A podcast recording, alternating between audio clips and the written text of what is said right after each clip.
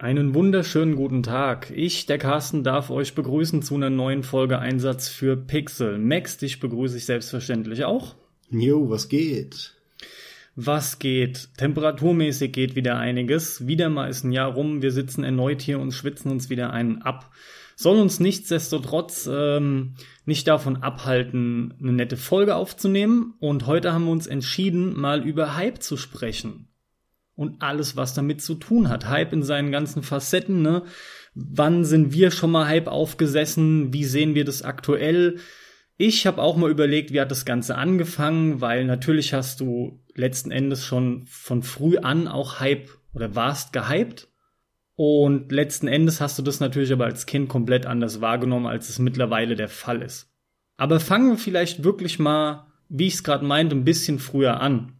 Wie nimmst du denn Hype generell wahr und wann ist es für dich erstmal irgendwie bewusst ein Thema gewesen?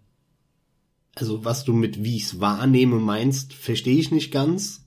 Aber das erste Mal, dass ich so eine Art von Hype gespürt habe, war tatsächlich äh, als der Nintendo 64 rauskam. Das war der erste Hype, den ich mitbekommen habe, weil da viele im Club Nintendo waren und die haben dann so Videos rumgeschickt auf VRS und da waren so Trailer drauf von Wave Race, Mario 64 und so zwei, drei anderen Spielen. Und das war damals halt, ich war der Hardcore Nintendo Fan, Super Nintendo, den ganzen Tag gezockt. Und dann kam da der N64 ähm, und äh, mit diesen ganzen Videos und Marketingmaßnahmen und das hat mich schon brutal gehypt damals. Also da habe ich dann auch meine Eltern vorgesetzt vor dieses Video und gesagt, ey, das will ich haben, das will ich haben, das muss ich unbedingt haben. Vorher habe ich es eigentlich nie verspürt und auch lange danach, ähm, mit so ein, zwei Ausnahmen, habe ich Hype eigentlich nie mitbekommen so richtig ist es eigentlich der erste Thema seit Anfang, Mitte der 2000er für mich. Vorher habe ich keinen Hype verspürt und auch nicht mitbekommen, dass es das so wirklich bei anderen gab. Ja, das war auch genau das, was ich beantwortet haben wollte von dir. Das ist das, was ich mit dem Wahrnehmen meinte, mit dem bewusst mitbekommen irgendwie. Weil natürlich kann man auch sagen, als Kind hast du auch diese enorme Freude und du tauschst dich auch mit äh, Gleichaltrigen aus, generell mit deinen Zockerfreunden halt. Aber das hat ja irgendwie einen ganz anderen Stellenwert, ne? Also das ist einfach mehr eine Art Vorfreude, Freude allgemein und, und Hype ist ja durchaus was anderes. Ja, das Ding ist, früher habe ich nicht mitbekommen oder wusste ich nicht, ah, irgendwann kommt das raus. Bis Anfang, Mitte der 2000er hat es für mich keine Rolle gespielt. Ich hatte gar keine Release-Termine im Kopf und wenn ich die mal mit bekommen habe oder aufgeschnappt habe über eine Zeitschrift wie die GameStar, die PC Games oder was auch immer, dann hatte das für mich in der Regel keine Relevanz, weil ich diese Zeitschriften mir auch damals schon eher geholt habe, weil da halt ein Spiel dabei war. Und es die Möglichkeit war, hier zwei Ecken weiter mir ein PC-Spiel zu kaufen und nicht in die Stadt irgendwo nach Frankfurt, Wiesbaden, Mainz oder wo auch immer fahren zu müssen, vor allem, wenn du halt 13 bist und noch kein Auto hast. Da musst du in den Bus steigen äh, und es dauert ewig.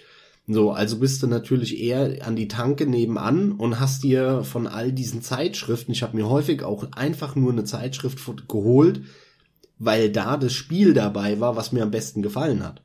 Klar, ich hab dann wirklich, wirklich in der Tanke gestanden und durchgeguckt, ne? Und dann gab's halt die die, äh, was weiß ich, äh, diese ganzen großen Zeitschriften halt, Powerplay und PC Player und PC Games und PC Action und GameStar und dann habe ich einfach irgendeine rausgezogen ähm, und habe mir die gekauft, wo das Spiel dabei war, was ich haben wollte am meisten. Genau, so ging's mir auch. Bei mir hat das Ganze ebenfalls damit begonnen oder Hype generell ist bei mir so, aufgekommen und ich habe angefangen, das wahrzunehmen durch das Abonnieren von Magazinen, ja, und damit verbunden natürlich das Informieren über Spiele und dann hast du das halt alles mitbekommen. Ich denke aber selbst Leute, die sich nicht großartig informiert haben, irgendwann gab's zum Beispiel eine große Marke und dann hast du auch als das, was man jetzt Casual Player bezeichnen würde, hast du trotzdem mitbekommen, da kommt ja jetzt langsam ein Nachfolger. Die Leute reden dann halt einfach drüber, ne? Und dann hast du das so schon mitbekommen und wurdest entsprechend unter Umständen auch ein bisschen halt gehypt. Natürlich reden wir, wenn wir über Hype reden, vornehmlich auch über AAA-Titel, über große Spiele. Die werden auch entsprechend beworben, da ist logischerweise das Budget da. Ich kann mich übrigens gar nicht an meine erste Hype-Erfahrung erinnern. Ich wüsste nicht, wann das bei mir gewesen ist oder was es war, aber es wird mit Sicherheit auch irgendein großer Titel gewesen sein. Bist du dir sicher, dass es keine Konsole war? Wie bei mir. Ein Gerät selbst? Ja, da, dafür ist das erste, was mir dann direkt einfällt, die PlayStation 2. Auf die war ich Mörder gehypt. Echt, ja? Oh, das ist interessant. Die ging mir nämlich, wie schon mehrfach gesagt, vollkommen am Arsch vorbei. Und vor allem, weil ich vorher irgendwie ein Jahr vorher Dreamcast gezockt habe und da hat mich die PlayStation 2 ehrlich gesagt erstmal gar nicht interessiert gehabt. Die konnte nichts, was außer dem DVD-Player, was nicht der Dreamcast schon ein Jahr vorher abgeliefert hatte sozusagen. Deswegen war ich da total ernüchternd. Ernüchtert. Vollkommen nachvollziehbar. Das ist auch echt ganz einfach erklärt. Mit, mit Sega hatte ich nie viel zu tun. Das weißt du auch, das wissen auch die meisten, die zuhören. Das ist bei mir so eine Randerscheinung gewesen. Im Prinzip war die PS2 einfach die Kiste, die jetzt den nächsten großen grafischen Sprung einläutet, technischen Sprung. Und dann war das ganz einfach ein Hieven in eine neue Generation von bestehenden großen Marken, die auf der PlayStation 1 losging. Das nächste Final Fantasy war in den Startlöchern, das nächste Metal Gear, das nächste Gran Turismo, gab unheimlich viele große Titel, ähm, die ich bei der PlayStation 1 halt schon lieben gelernt habe und auf die ich mich entsprechend tierisch gefreut hatte. Da gehen mir auch noch einfach ultra viele Trailer äh, durch den Kopf, noch bevor die PlayStation 2 halt rauskam, ne, wo dann entsprechend die Werbetrommel gerührt wurde. Das ist schon die ganz einfache Begründung, ja. Und dein Hype wurde auch nicht gedrückt von dem Preis? Boah, doch, ich kann mich noch dran erinnern, dass ich mehrfach so im Kopf hatte, das ist ein ein wirklich guter Batzen, denn das waren zum damaligen Zeitpunkt, die kam bei uns 2.1, das war genau der Wechsel mit äh, D-Mark zu Euro, von D-Mark zu Euro. Ja. Und es waren, als ich's gekauft habe, 869 D-Mark damals. Die nackte Konsole mit entsprechenden Kabeln und einem Pad. Ich habe 1043 D-Mark damals beim Zap auf den Tisch gelegt für die PlayStation 2 und Krass, ich weiß nicht, was das erste Spiel war, was ich mitgenommen hatte. Gran Turismo Aceback könnte es gewesen sein, weiß ich aber gerade nicht mehr, ob das da schon rauskam. Wie war das denn dann bei der PS3 bei dir? Weil ich muss sagen, so, so hardcore wie die PS2 mir am Arsch vorbeiging damals, weil ich halt PC gezockt habe und dann ein Jahr vorher schon die Dreamcast so ein bisschen miterlebt hatte bei Freunden, ähm, war dann die, der Release der PS3 2007, 8 und auch der Xbox 360, also dieses, dieses gesamte HD-Zeitalter, das war halt für mich extrem relevant. Und da war ich dann tatsächlich auch gehypt drauf und habe mich gefreut. So richtige Internetanbindung endlich, HD-Bilder und fette Grafik. Und es war halt auch die Zeit, wo der PC so ein bisschen am Aussterben war und vieles da gar nicht für rauskam. Und deswegen ähm, hat es mich damals schon krass mitgezogen. Und es war halt auch diese Zeit, wo dann das Internet da war, man jede kleine Scheiß-News plötzlich gelesen hat, was man vorher nie mitbekommen hat. Wenn dann monatsweise in kleinen Häppchen, die dann irgendwie gefiltert waren durch irgendwelche Journalistenhänden von irgendwelchen Zeitschriften, wo ich drei Viertel der langweiligen Texte eh nicht gelesen habe, sondern mir nur die bunten Bildchen angeschaut habe, das war bei der Generation anders. Und da war ich tatsächlich gehypt, gespannt, nicht nur auf die Spiele, sondern halt eben auch auf die Technik und alles. Ich glaube, ähm, abseits vom N64 damals, äh, in Mitte, Ende der 90er, so 96, 97 war das ja, war die PS3 und Xbox 360 Zeit die meist gehypte. Ich war für sonst, glaube ich, nie eine Konsole oder irgendwas gehypt. Außer diesem, diesen beiden Punkten. Ja, ist bei mir eigentlich dann genau umgekehrt gewesen an der Stelle. Auf die Dreier habe ich mich ein bisschen weniger gefreut. Die habe ich sogar eher negativ ähm, im Sinne, was die Anfänge angeht. Du erinnerst dich mit Sicherheit auch noch, ich habe mir die PS3 deutlich später geholt, weil ich mir Press 2006 die Xbox 360 gekauft habe. Und das war halt eben schon mein Einstieg im Prinzip in, diese, in diesen neuen grafischen aber die. Aber die PS3 kam ja auch eineinhalb Jahre später. Als und zusätzlich habe ich sie mir ja noch mal, glaube ich, ein Jahr später geholt. Ich weiß nicht mehr genau wann, aber ich war sehr spät dran mit der PS3. Ja gut, ich auch. Ich habe ja auch ein Jahr gewartet, weil es nichts gab, aber trotzdem genau, war ich gehypt. Nichts muss ich sagen. Ja, war ich nicht. War ich nicht, weil ich einfach ähm, gerade in den allerersten Jahren, die PlayStation 3 hat, wie man ja auch weiß, im Nachhinein dann aufgeschlossen und wohl sogar überholt. Da bin ich mir nicht mehr sicher. In Europa, ja. Wie dem aber auch sei, äh, ist es so gewesen, dass die Xbox 360 mir einfach dieses Erlebnis, was ich wollte und einen Riesenspaß mit einer Unmenge an Titeln bereits beschert hatte, und die PlayStation war zwar wieder ein Stück weit für mich so ein Heimkommengefühl, weil ich mich auf der Sony-Plattform immer wohler gefühlt habe, aber gleichzeitig war mir klar, es geht hier nur um die Titel, die du nur darauf spielen kannst, sprich um die Exklusivtitel. Und das war halt nicht die Welt. Ich, ach ja, ich weiß es wieder, ich habe mir die PlayStation 3 geholt, zwei, drei Monate, weil es da ein Angebot gab, extra wegen Metal Gear, wegen Metal Gear Solid 4. Ich würde aber gern noch mal ein paar Schritte zurückrudern und zwar was Prinzipielles klären. Ja. Die Frage ist ja auch so ein bisschen, was ist denn überhaupt ein Hype-Gefühl? Wie definiert man das? Und für mich ist es eigentlich ganz klar, bei Hype geht es darum, dass durch irgendeine Ankündigung, eine Vorfreude ähm, entsteht durch eine Marketingaktion, egal in welcher Form, vielleicht auch nur durch die reine Ankündigung. Und diese Vorfreude Erwartungen erfüllt, die sehr hoch sind oder zur Folge hat, ja, dass man sehr hohe Erwartungen dann hat. Und dadurch eine immens große Vorfreude entsteht. Das ist gleichzeitig auch der Grund, ähm, warum ich jemand bin, der sogar aktiv versucht, sich nicht zu hypen, weil je höher deine Erwartungen an irgendwas sind, desto höher ist die Wahrscheinlichkeit, dass du auch enttäuscht wirst. Das heißt, je niedriger deine Erwartungen sind, desto höher ist die Wahrscheinlichkeit, dass du überrascht wirst, dass du ein positives Erlebnis hast. Und ich habe kein einziges Mal in meinem Leben bis jetzt die Situation gehabt, dass ich gesagt habe, ey, Gott sei Dank war ich da so gehypt drauf die gab es nicht, sondern im Gegenteil, es gab mehrere Situationen, wo ich Fehlkäufe hatte oder halt große Enttäuschungen durch Hype. Ich hatte aber kein einziges Mal den Fall, dass ich gesagt habe, ey, ich habe mich da irgendwie ewig drauf gefreut und es war eine so tolle Zeit und dann kam das und es war auch fantastisch und es hat eigentlich die Vorfreude vorher noch geiler gemacht, als ich es dann hatte. Das hatte ich eigentlich nie.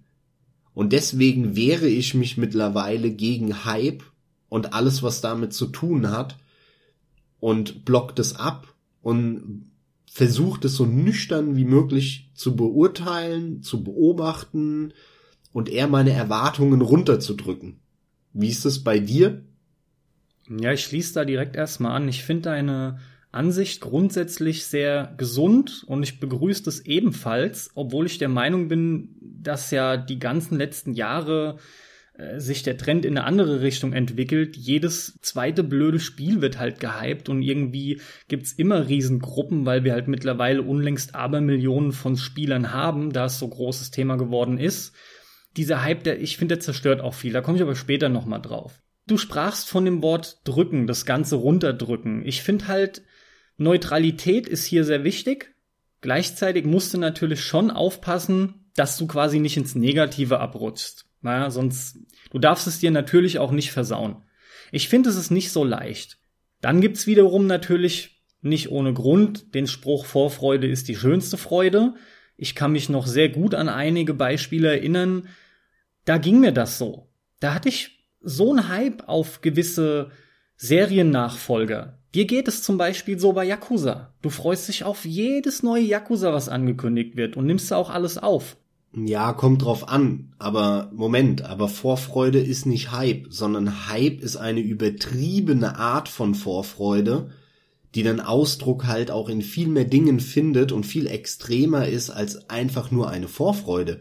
Natürlich freue ich mich auf jedes neue Dark Souls, Yakuza, was auch immer. Ich werde mich auch auf das nächste Mass Effect freuen und da eine Vorfreude haben, weil ich halt hoffe, dass sie dieses Gefühl von damals wieder treffen können oder sogar toppen vielleicht, wer weiß, oder das nächste Fallout und Elder Scrolls, da freue ich mich auch drauf. Aber ich bin nicht gehypt. Ich renne nicht durch die Welt, bevor ich das Spiel gespielt habe und erzähle in der Welt rum, das wird das geilste Spiel ever, das wird unfassbar geil. Das ist halt einfach nur dumm, das zu sagen und das ist aber für mich Hype. Richtig, das ist nämlich aber ein rieses, Riesenproblem. Nur du nimmst gerade Hype wieder als Gesamtes und ich habe es gerade ein bisschen aufdröseln wollen. Hab jetzt in dem Fall von einem positiven Aspekt gesprochen, mit Vorfreude ist die schönste Freude. Das Problem am Hype ist ja das, was du jetzt schon angekratzt hast, die Tatsache, dass bei den Leuten die Rationalität komplett ausgehebelt wird. Zumindest scheint es oft so. Es werden auch in gesamten Berichterstattungen und vor allem aber auch, wenn du dich mit Gehypten unterhältst, da wird ein Spiel, von dem noch nicht viel zu sehen war bis zu dem Zeitpunkt oder allgemein zu sehen ist, das wird schon in den Himmel gelobt und wird quasi schon dargestellt als eines der allerbesten Spiele, die es jemals gab. Und das noch bevor irgendwas, sagen wir mal, wirklich Handfestes da ist. Und das ist halt ein Problem. Weil du siehst es dann durch so eine rosarote Brille und bist halt eben gehypt, und vergisst aber irgendwie die wesentlichen Aspekte. Wenn dann natürlich, wie du es auch schon sagtest, noch der Punkt kommt, dass das Spiel schlecht wird, oder oft langt es auch schon, zumindest in meinem Fall war das immer wieder mal so, dass das Spiel vielleicht nur ähnlich gut wird, dann hast du aber auch schon einen Dämpfer, weil deine Erwartung viel zu hoch war. Du hättest ja gerne wieder das Gefühl, gerade wenn wir von einem Nachfolger halt dann sprechen, was ich ja jetzt als Beispiel oft schon rangezogen habe, dann hättest du ja gerne, dass das Spiel dieses Gefühl wieder in dir erzeugen kann, was der vorgehende Titel schon schaffte.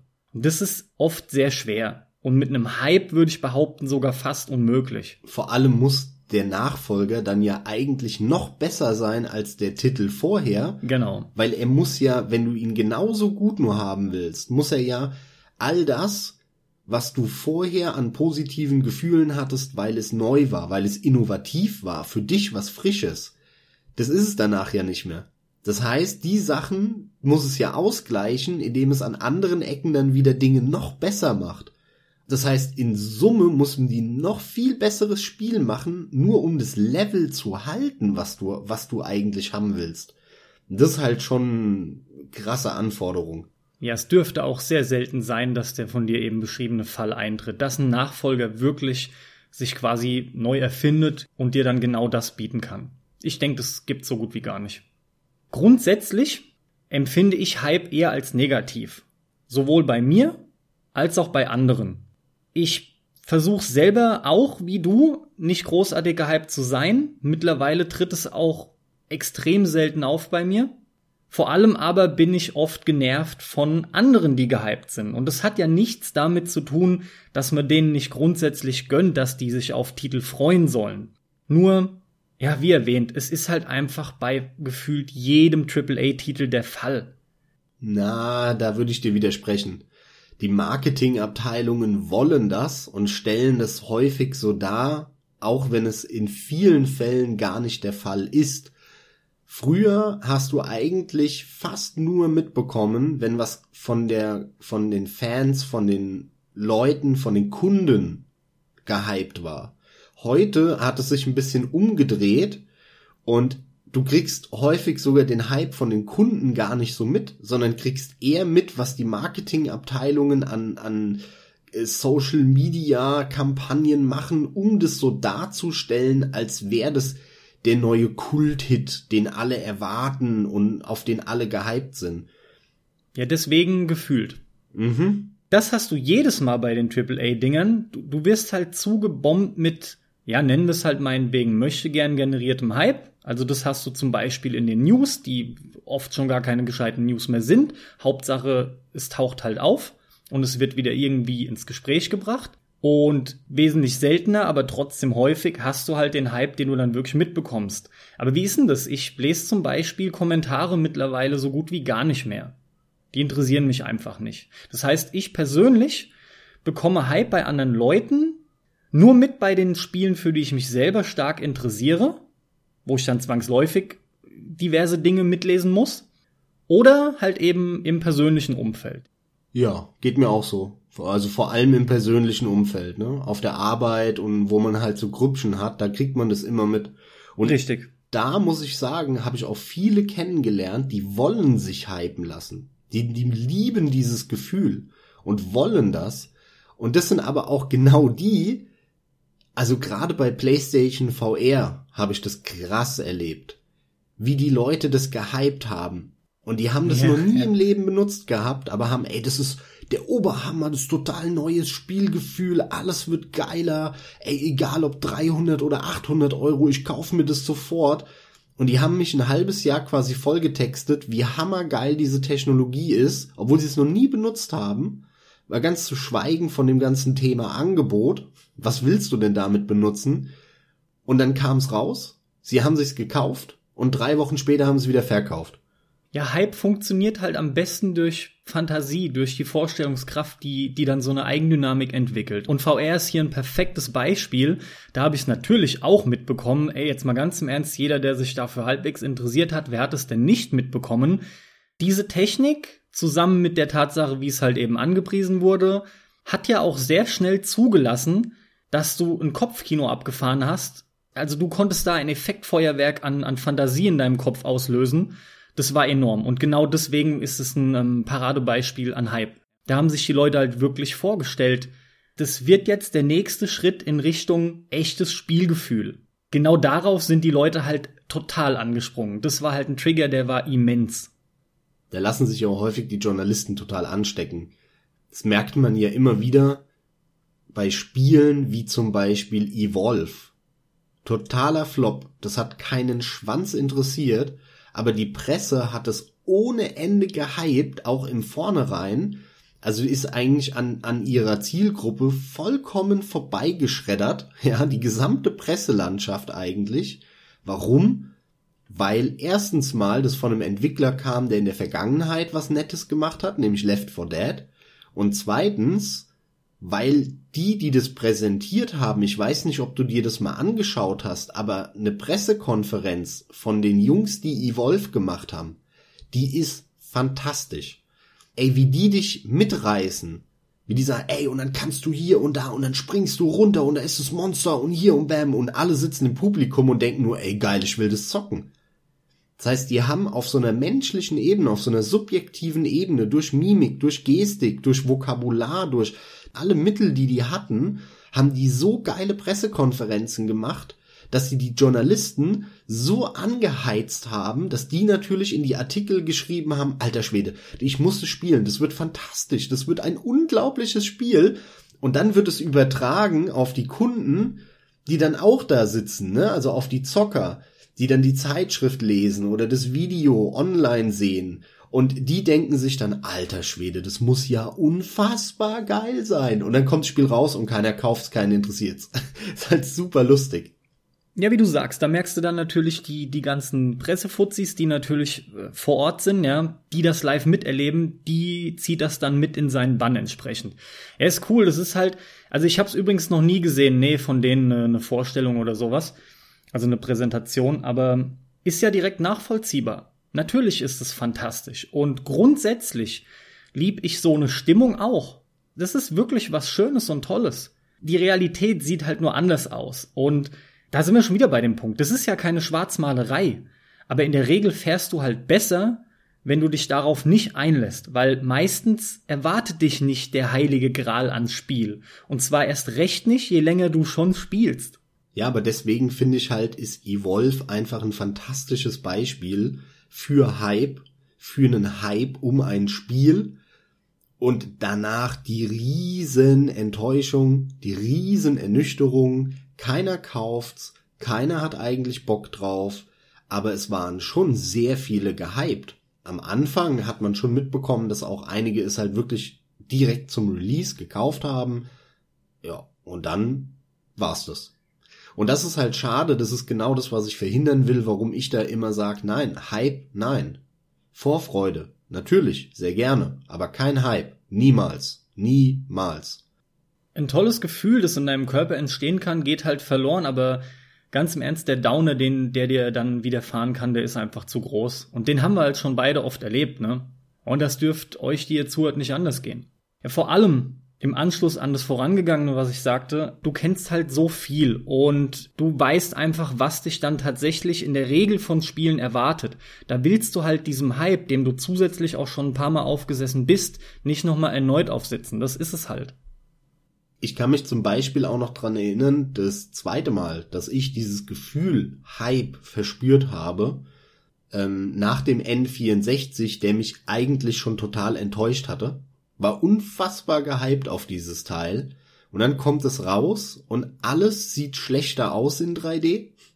Alle Spielprinzipien funktionieren noch nicht mal halb so gut wie vorher, weil natürlich alles auf 2D optimiert war und jetzt haben sie auf Teufel und komm raus irgendwelche 3D Spielmechaniken ähm, da auf die neue Konsole quetschen müssen mit ihren alten Marken, wo ohne Ende Probleme entstanden sind, wie oh, auf einmal gibt's ja eine Kamera. Hm, wie machen wir das? Und all solche Sachen, ja, das waren, das war stellenweise einfach auch nicht so gut durchdacht. Aber das zweite Mal, dass ich das so richtig verspürt habe, war Anfang der 2000er und zwar bei dem Spiel Black and White. Mhm, ja. Oh ja.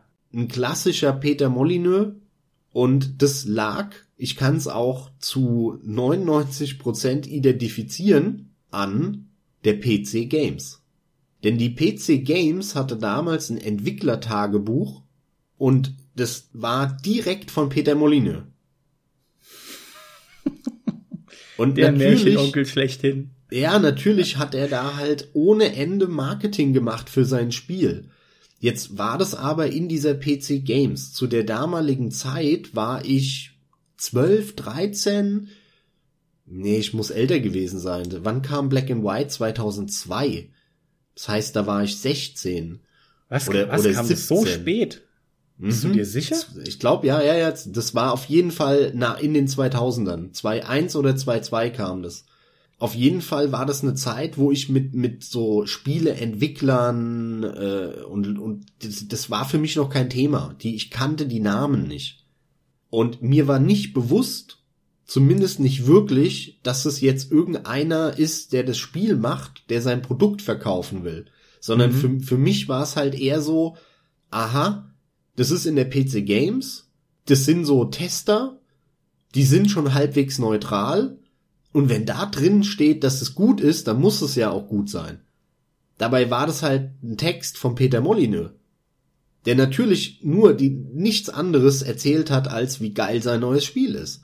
Und es war in jeder PC Games, ein Jahr lang oder so, war in jeder PC Games stand drin, Alter, das Spiel ist der Hammer, das ist der Hammer, das ist der Hammer, weil natürlich immer Peter Molyneux das reingeschrieben hat. Und dadurch hat sich unter anderem, auch durch andere Dinge, aber vor allem dadurch, ein Hype entwickelt bei mir, aber auch in meinem Freundeskreis, in der Schule damals, alle haben gesagt, oh, ey, dieses neue Spiel da, das ist, äh, hat irgendwas mit diesem Dungeon Keeper äh, Leuten zu tun. Mehr wusste ich nicht. Und es sieht so geil aus. Und da hast du da so ein, so ein Vieh und du kannst es füttern und rum und Gassi und, und was weiß ich was alles. Und ich, ich war ohne Ende gehypt und hab mir das halt mit den höchsten Erwartungen, dass jetzt wirklich der heilige Gral der Videospiele da kommt habe ich mir dieses Spiel gekauft und dann war das ein absolut langweiliges, schrottiges RTS-Spiel, wo man aber vor, weiß ich nicht, drei Stunden, zwei Stunden Spaß haben kann, den Affen zu verprügeln. Das war's. Ja, ja. Ja, und das war halt eine meiner wirklich größten Enttäuschungen aller Zeiten, dieses Spiel. Nicht unbedingt, weil das Spiel so grottig war. Es war ein Genre, was mir nicht gefällt. Ja, es war auch sicherlich kein toller Vertreter in diesem Genre. Aber es ist jetzt nicht so, als müsste man kotzen bei dem Spiel, ne? Weil, ey, bisschen Tamagotchi ist lustig und dann machst du halt ein paar Level äh, Real-Time Strategy, Gameplay, das ist schon in Ordnung. Das ist jetzt nicht irgendwas, was jetzt besonders schlimm ist. Es ist einfach ein mittelmäßiges Spiel. Da rein, da raus. Das ist einfach mittelmäßig. Aber für mich ist es eine der negativsten Erfahrungen aller Zeiten gewesen, eben nicht wegen dem Spiel selber, sondern wegen dieser immensen Erwartung, die sich aufgebaut hat über Monate und Jahre auf dieses Spiel. Ja, und du standst ja damit nicht alleine da damals. Das geht ja vielen so. Das Beste ist, dieses Spiel hat, ich glaube, eine 92 bekommen in der PC Games. Und die GameStar feiert sich heute noch, weil sie nur 86 gegeben ja, hat. Ja, ja, ja, genau. so geil, ey. Das habe ich auch erst letztens gerade erneut gehört. Gut, das ist halt so, aber es ist wieder eine andere Geschichte. Wie hätte die PC GameStar auch rauskommen wollen? Ne? Der, die hätten halt wirklich dazu stehen müssen dann hätten sagen müssen, ja, so gut ist es einfach nicht. Ja.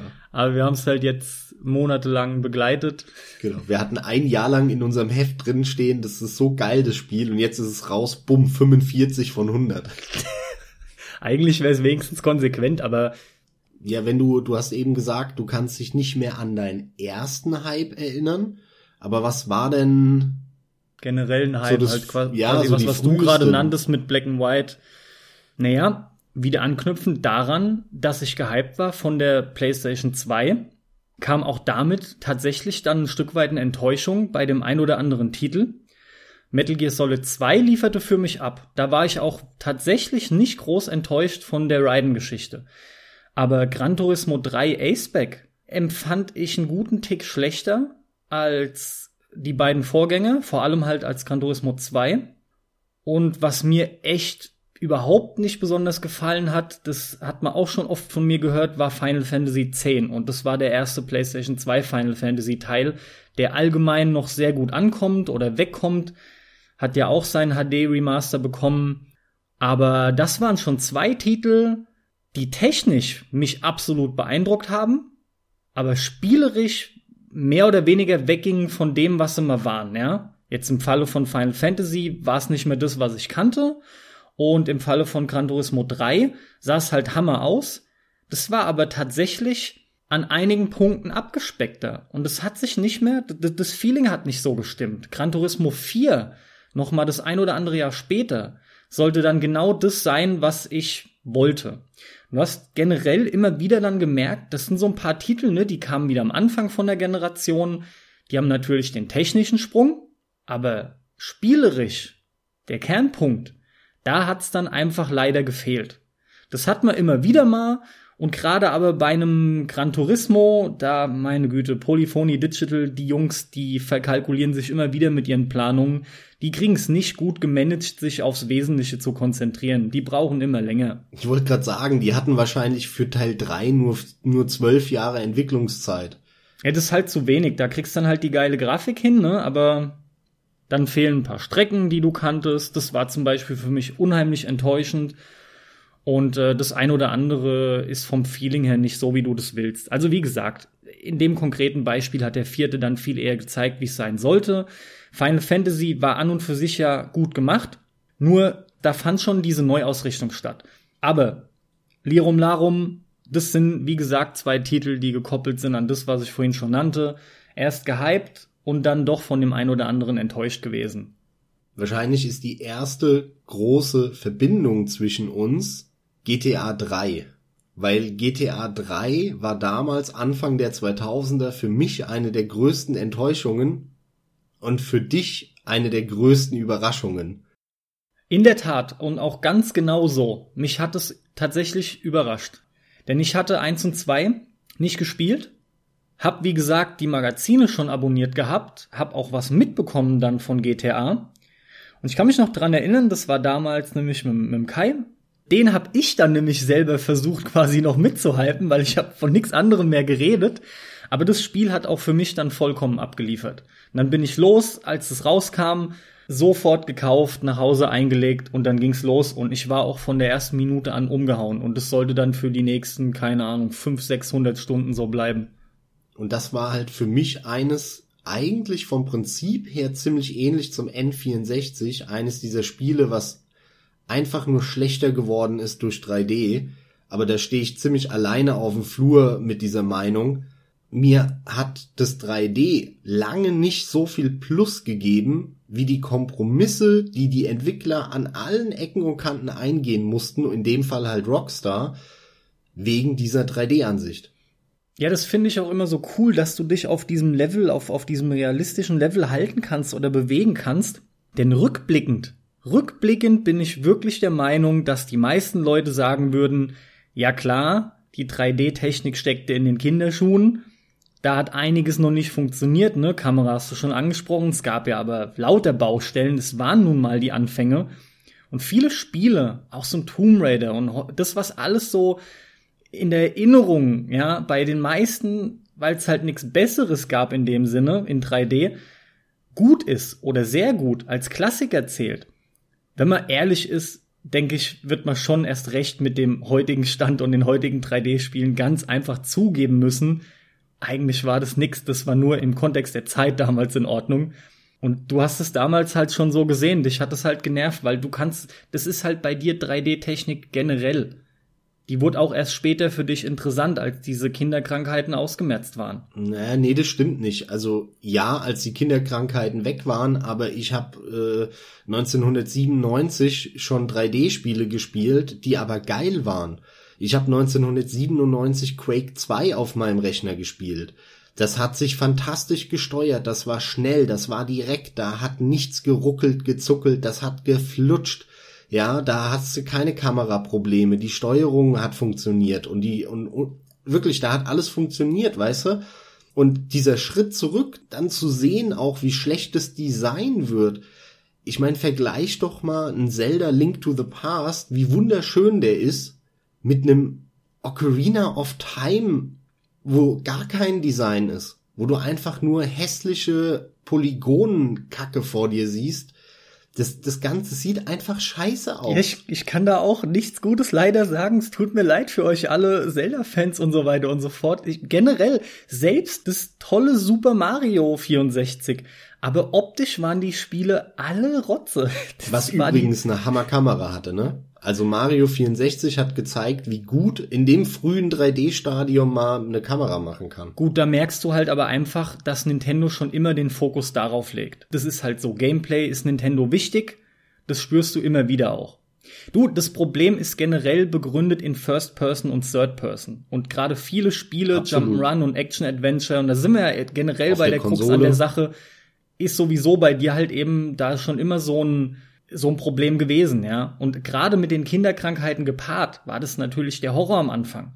Obwohl gleichzeitig die 3D-Technik selbst ja auch ein Riesenhype war. Ich meine, es war ja grundsätzlich eine coole Sache. Wir haben was komplett Neues. Du kannst dich in den Raum halt reinbewegen. Ja, und das hat halt bei GTA 3 bei mir total eingeschlagen. Also ich habe mir da gewünscht, noch größere Städte. Ja, negativ. Ähm, noch, noch mehr Action, noch schneller, noch viel mehr Leute, die man mit irgendwelchen LKWs überfahren kann und so. Und was war das Resultat? Es war 3D, aber es waren kleinere Städte, weniger Leute, langweiligere Aufgaben, weniger Waffen. Es war alles weniger, alles schlechter, nur es war halt dann auch 3D. Und das hat mich derartig enttäuscht und dann war es auch noch so ein relativ gefühlt schlechter Konsolenport am PC. Das war der Todesstoß für GTA 3 bei mir.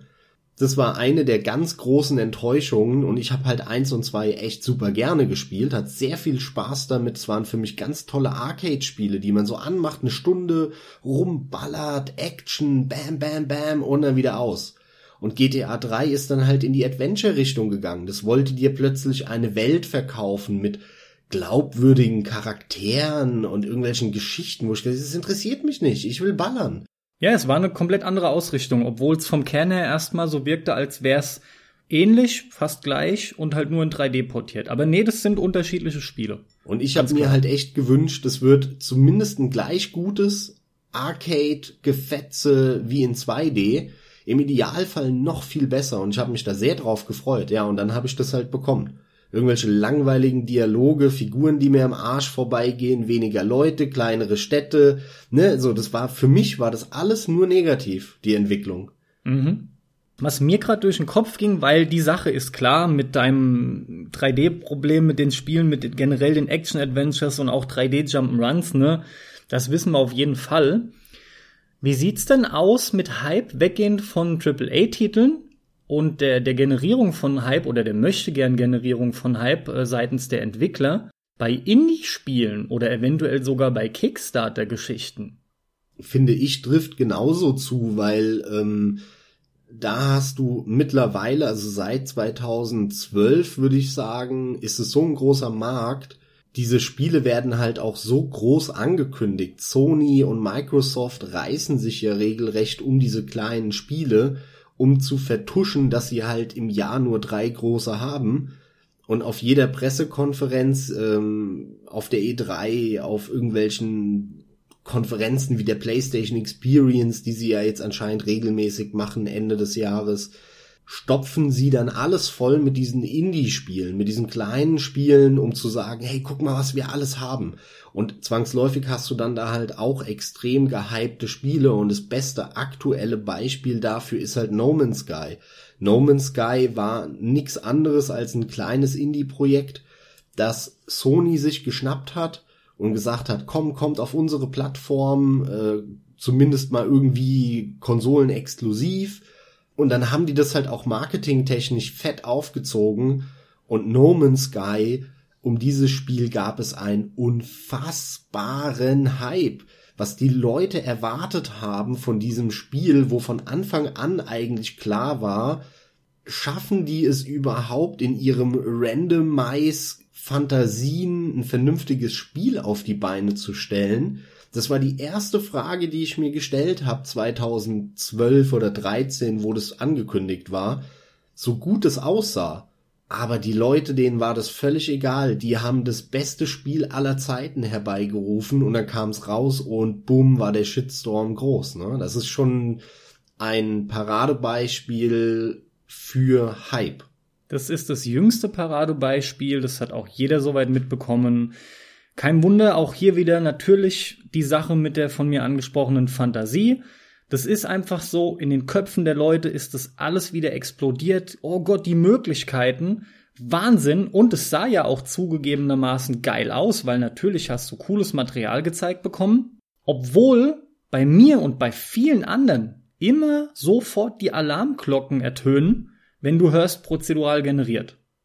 Aber halt nur bei Leuten wie dir oder mir, die halt in ihrem Leben schon 50 prozedural generierte Spiele gespielt haben und sich denken jedes Mal, ey Leute, macht's drei Stunden kürzer, baut 20 fette Level und dann wär's noch geiler. In der Regel ist handgemachtes Leveldesign immer noch geiler. Es gibt es ein oder andere löbliche Ausnahmebeispiel, aber das bestätigt halt dann nur die Regel. Diablo 3 wäre von mir zu nennen zum Beispiel an der Stelle. Aber da ist auch das Spiel quasi mit seinen Grinding-Mechanismen halt einfach drauf ausgelegt. Gut, Diablo generell, Diablo 1 war ja auch schon random. Ja, da funktionieren die Versatzstücke halt dann aber auch vernünftig. Das ist es halt, ja. Das passt in dem Fall. In der Regel ist es aber nix. Ja, würdest du mir denn grundsätzlich dann auch zustimmen, dass du in der Regel von Spielen, die großartig gehypt sind, selbst wenn du dich nicht hast hypen lassen, dann aber erst recht wirst du enttäuscht und umgekehrt hast du dann die Überraschungstreffer. Spiele, von denen du oft kaum was mitbekommen hast, die gefühlt plötzlich da sind, meistens so, so eine Randempfehlung und du denkst dir krass. Und hier habe ich die Überraschung, es ist ja steckt in dem Wort schon drin, du hast halt gar nicht mit gerechnet. Absolut, absolut. Vor und dann allem, hast du plötzlich um deine Innovationen, ja. Es geht gar nicht, es geht gar nicht mal darum, dass ich das nicht mitbekommen habe, sondern es geht darum, dass ich keine Erwartungen daran habe. Und dann kann ich das in der Regel viel besser genießen und habe viel mehr positive Gefühle und, und Effekte, als wenn ich so hohe Erwartungen habe und mich hypen lasse. Wie gesagt, natürlich, das ist der Grund, natürlich. warum ich es immer drücke und generell ich gegenüber Hype extrem negativ bin. Aber unterschätzt nicht den Punkt, wenn du mal das Glück, nenn ich bewusst, hattest, und hast von dem Spiel noch gar nichts mitbekommen und auf einmal kommt es um die Ecke. Was weiß ich, ein Kumpel hat es halt empfohlen oder du hast plötzlich erst was drüber gelesen. Das hat natürlich ein enorm hohes Potenzial, dich dann auch richtig zu überraschen. Und zum Beispiel Her Story war bei dir so ein Ding. Obwohl, da hast du was von mitbekommen, ne? Am Anfang. Klar, natürlich.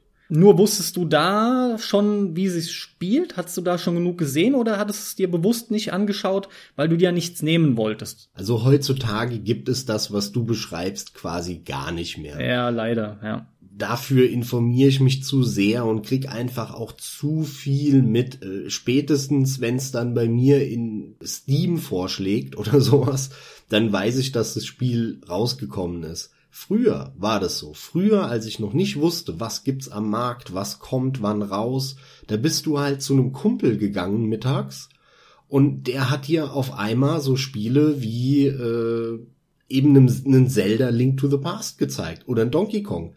Ich hatte keine Ahnung, dass sowas kommt. Ich war bei einem Kumpel und er so, hier so ein Jump'n'Run, sieht ganz cool aus. Bumm, und dann macht der Donkey Kong an.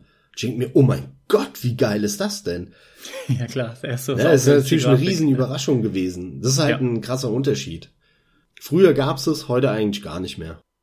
Ja, so gut wie gar nicht mehr. Deswegen ist es ja auch nötig, dass man versucht, die Menge an Informationen für sich selbst halt wirklich begrenzt zu halten, gerade bei Titeln, die einen stark interessieren, ne, wo man Ach, nehmen wir als Beispiel hier einfach mal ein Dark Souls. Wenn du weißt, da kommt ein, neu, da kommt ein neues, dann versuchst du eigentlich gar nichts zu gucken. Obwohl gleichzeitig Hype halt erst recht bei den Leuten verstärkt wird, indem du immer wieder gefüttert wirst mit beispielsweise Trailern.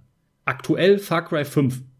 Boah, Schmeißen jetzt also auch da, wieder da habe ich jetzt noch keinen Hype wahrgenommen. Nee, nee, nee, nee, nee, ist auch kein Hype-Beispiel, sondern einfach nur, weil die aktuell auch wieder am Füttern sind und das Ganze versuchen. Hier ist es eher das Beispiel, es wird versucht wieder zu generieren.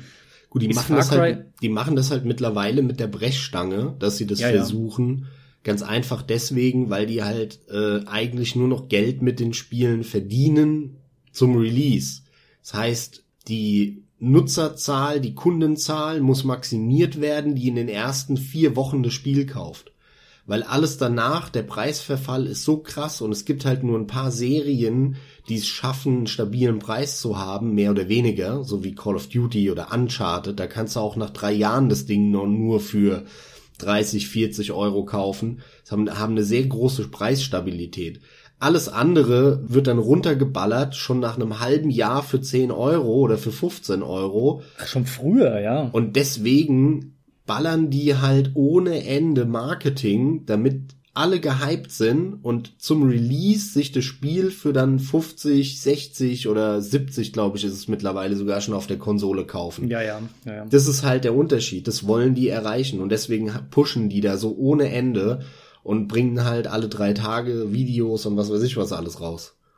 Erzähl mal bitte, wie du den Hype um Destiny wahrgenommen hast, weil das interessiert mich. Das ist ja was, wo wir beide aus der Entfernung drauf schauen, weil ich äh, unterstelle mal, dass du genauso wenig wie ich gehypt warst auf das Spiel. Aber äh, die, die, der Markt war ja unfassbar gehypt darauf. Wie hast du das damals wahrgenommen?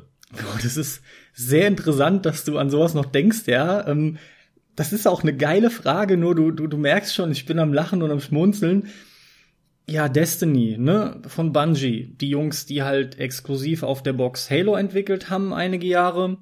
Wie habe ich das wahrgenommen? Erstaunlich wenig. Ich habe immer wieder mitbekommen, allem voran natürlich, dass die Beiträge, die dazu gemacht wurden, die waren halt enorm hoch. Unabhängig tatsächlich von dem ganzen Marketing.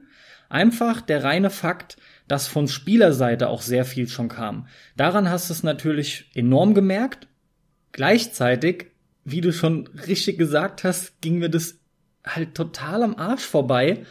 Ich fand's sogar optisch nicht besonders. Also mit optisch meine ich in dem Fall noch nicht mal die reine Technik selbst, die ist eigentlich ganz anständig.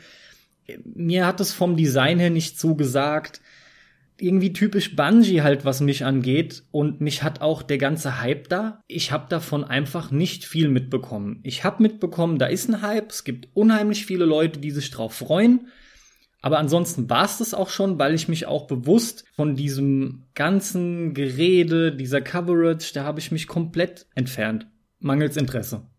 Also mich hat es ja auch überhaupt nicht interessiert, ähm, weil Halo mir halt auch am Arsch vorbeigeht, streng genommen. Und das war ja der Hauptgrund, warum alle so geflecht waren. Was die halt damals gemacht haben, die haben halt auch eine unfassbar gute Pressekonferenz abgegeben und super viel erzählt über was alles möglich ist und was man in der Welt alles machen kann. Und das ist, finde ich, sehr interessant, weil das Parallelen zu No Sky hat. Weil alle haben sich vorgestellt, da ist jetzt ein Universum, was sie erkunden. Ein, ein Universum mit spannenden Dingen, mit spannenden Planeten, spannenden Völkern, spannenden Situationen, Konflikten, was auch immer. Und das Resultat ist aber, es sind halt am Ende doch einfach nur Schläuche, wo du immer wieder dasselbe machst und du irgendeiner Regel folgst. Klar. Und da ziehe ich wieder eine Parallele auch so ein bisschen zu meinem mitgrößten Hype, was Mass Effect 2 war. Da habe ich das Gleiche gewollt, nämlich mehr Rassen, mehr Planeten, mehr, mehr, mehr, eine tolle Welt und was das Resultat war, was ich bekommen habe, alles weniger. Das ist so ein Grundproblem bei diesen Spielen, zumindest was Science Fiction angeht anscheinend. Alle wollen Riesenwelten erkunden und keiner liefert ab. Aber alle verkaufen das so, als würden sie dir hier eine unfassbar geile Welt hinstellen, wo es unfassbar viel zu erkunden gibt. Und alle sind danach enttäuscht. Lustig bei Mass Effect 2 nicht. Da waren alle, fanden es toll, dass man nicht mehr so komplizierte Menüs hat und automatisch äh, leveln kann den Charakter. So, weißt du? ja, ja. Aber ansonsten, es ist schon eine Parallele da. Ne, dieses, diese Welt, die man erkunden kann. Das finde ich schon interessant. Sci-Fi ist dafür prädestiniert. Ich meine, Weltraum generell, unendliche Weiten und automatisch hast du auch unendlich Fantasie, wenn du gehypt sein willst. Ja, absolut. Da ist der große Ist halt nur, wie du sagst, das abzuliefern, ist halt einfach richtig schwer. Aber also ich fand äh, der Hype um Destiny, der war schon, der war schon richtig, richtig krass. Bei Destiny ist noch die Parallele zu, zu No Man's Sky, weil die Rezeption nicht so, nicht so niederschmetternd war, ja. Aber grundsätzlich haben ja viele Leute dann auch eine starke Ernüchterung gehabt. Die habe ich dann auch wieder mitbekommen. Die hat sich immer wieder rauslesen lassen, raushören lassen. Dass Destiny halt eben doch nicht das ist, was sich die meisten Leute wohl vorgestellt haben. Und erst im Laufe der Zeit mit den Add-ons und Updates wurde das dann wirklich so ein Titel, wo viele wieder hingekommen sind. Destiny ist auch eines dieser Spiele, was natürlich lange laufen soll, auch bis jetzt ja läuft und wo du dann immer wieder mal in irgendwelchen Artikeln lesen kannst, meinetwegen bei Kotaku, aber grundsätzlich überall, should you revisit this and that game, was auch immer, in dem Fall Destiny, ja? Lohnt es sich, das Ding wieder anzumachen, wenn du eine Zeit lang jetzt nicht mehr dabei warst? Und es ist meistens dann das Gleiche. Jetzt lohnt sich's wieder, weil durch die und die Updates einfach das Game mehr in seiner Form ist, wie es sein sollte. Ja, was aber meines Erachtens Quatsch ist, sondern in erster Linie lohnt es sich, weil du jetzt weißt, auf was du dich einlässt und deine Erwartungen entsprechend niedrig sind.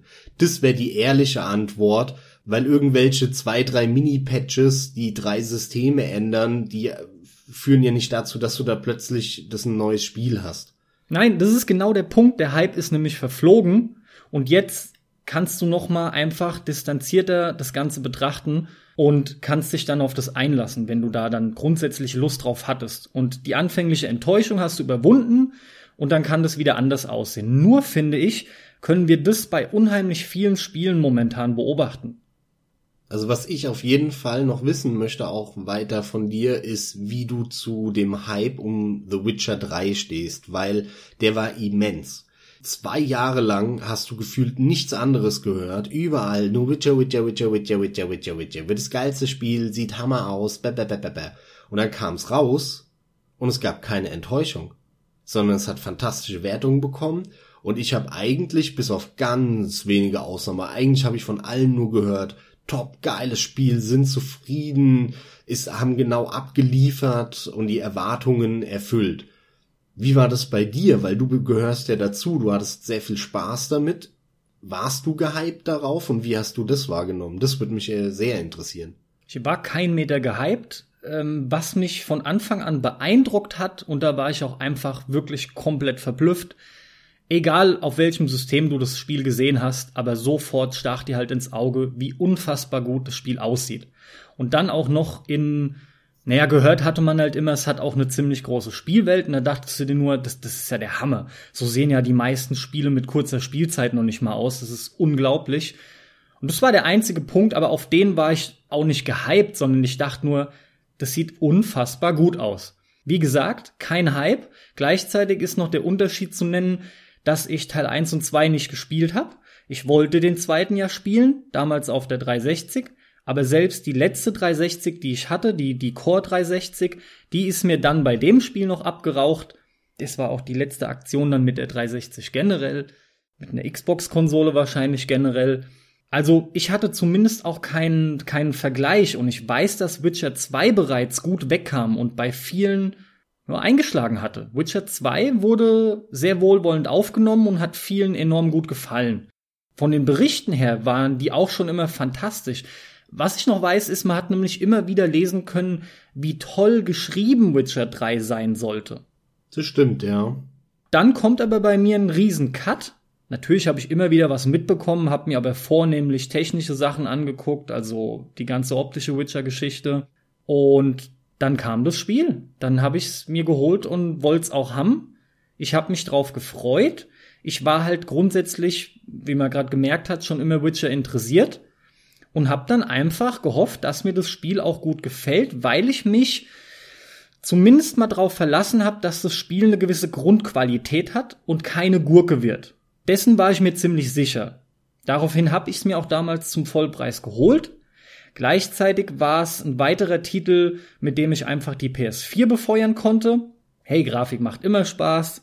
Und dann hat es alles zusammengespielt und ich hab's mir geholt. Und zwar komplett ohne gehypt zu sein. Das kam dann bei mir einfach quasi während dem Spielen. Im Nachhinein muss ich ja sagen, dass ich unheimlich vielen Leuten davon dann erzählt habe und sprach auch als wäre ich ein, also ich bin ja dann auch gehypt gewesen, nur nicht im Vorfeld, sondern durch das Spiel dann halt, durchs Ergebnis des Produkts, was dann bei rumkam. Gut, das ist ja wieder was anderes. Das ist was anderes, ja, ja. Also im Vorfeld nein, überhaupt nicht. Ja, ist ganz interessant, ja. Weil da frage ich mich ein bisschen, woran es liegt, dass ähm, bei so Projekten wie Destiny zum Beispiel oder auch No Man's Sky das so im allgemeinen Tenor unfassbare Enttäuschungen werden durch den Hype, aber bei einem Witcher nicht. Bei einem Witcher wird eigentlich bis ins kleinste Detail alles abgefeiert, obwohl man da auch sehr viel kritisieren könnte. Ich tue das ja auch, weil mich The Witcher noch nie so überzeugt hat wie dich oder andere. Und es wundert mich ein bisschen, dass, dass das so mit, mit, mit Samthandschuhen angefasst wird. Das, irgendwie liegt es daran, dass es keine keine Riesenproduktion ist, sondern ein bisschen kleiner, irgendwelche Polen. Witcher. Irgendwie, da hat, ich glaube, das spielt da eine, eine ganz entscheidende Rolle. Ja, also Witcher war schon keine kleine Produktion, aber du, es gibt da halt viele Punkte. Also auf der einen Seite stimmt's, natürlich hätten ein paar Negativaspekte auch mehr hervorgehoben werden müssen in den Tests. Das haben wir aber auch schon längst in der Witcher-Folge abgefrühstückt. Gleichzeitig spielt mit Sicherheit auch so, so ein Punkt rein wie CD Projekt Red kommt ja in der Community saugut an, ne? Das, das ist auch schon ein mit Sicherheit nicht zu unterschätzender Schub bei sowas. Nee, das, das meine halt ich ja echt meiner, die netten Polen, ne? Das ist fantastisch, ja.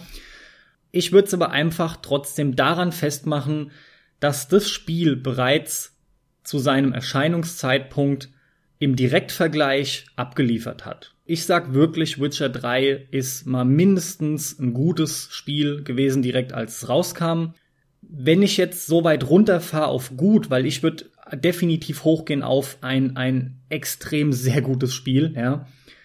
Nur da werde ich dann wieder mit dir gleich im Clinch liegen. Das, da will ich jetzt überhaupt nicht drauf hinaus. Wenn ich es aber runterfahren würde und sage, es ist mindestens gut gewesen, das beißt sich automatisch dann. Und das ist ja auch dein Problem, ne? Warum ist es dann nicht auch eher eine Enttäuschung geworden? Ich sag dir, das Spiel hat einfach geschafft, was die anderen genannten Titel nicht geschafft haben. Das war auch wenn das mit den Updates, die bis jetzt kamen, nicht so wirkt, aber das Spiel war eher in seiner Vision fertig oder das, was es sein sollte, als es schon rauskam. Und es ist kein Spiel mit, solltest du es dir jetzt noch mal anschauen, wenn du Interesse dran hast. Nein, weil da hat sich viel getan mit Updates, aber in dem Sinne nichts Essentielles. Das Spiel hast du von Anfang an mehr oder weniger so genießen können, wie du das auch heute kannst. Wenn du mal von umständlichen Menüs und so, die ein bisschen verbessert wurden, absiehst. Und Bugfixing halt. Ich glaube, das ist ein entscheidender Punkt, was du eben gesagt hast. Die Erwartungen, die auch die Marketingabteilung von, von äh, CD Projekt bei den Zockern generiert hat, hat aber zu dem Spiel gepasst. Ja. Nämlich Hammergrafik, eine Fantasy-Welt, wo du einmal das Schwert zückst und dann ist dein ganzer Körper voller Blut. Brutalität so ein bisschen und äh, kannst auch mal bumsen und so, alles so ein bisschen auf die auf die Teenager-Härte und das haben die Leute erwartet und genau das haben sie dann auch bekommen. Ich glaube, das ist schon ein entscheidender Punkt. Ja, du darfst halt nichts versprechen, was du nicht ansatzweise halten kannst. Ja, nur bei, ich glaube, viele, auch bei äh, einem No Man's Sky, da haben die Leute angefangen zu fantasieren. Ja, total. Viel zu viel reininterpretiert und sich ein anderes Spiel im Kopf gebaut, als letzten Endes je da war, jemals da war. Ja, ja, als man je in den Trailern und so gesehen hat. Und das, bei The Witcher hat es nicht stattgefunden. Bei The Witcher waren zwar alle gehypt, aber man hat nicht so weiter gesponnen und hat dann gemeint, oh, und unterirdisch sind dann 800 Dungeons und das und das. Weil, nee, gibt's nicht in, in The Witcher, aber keiner hat es auch erwartet. Und das ist ganz interessant. Wenn du es vergleichst mit einem Destiny oder einem No Man's Sky, wo jeder halt gesagt hätte, oh ja, und dann kannst du unterirdisch in den Dungeon und oben in den Olymp über den Bergen.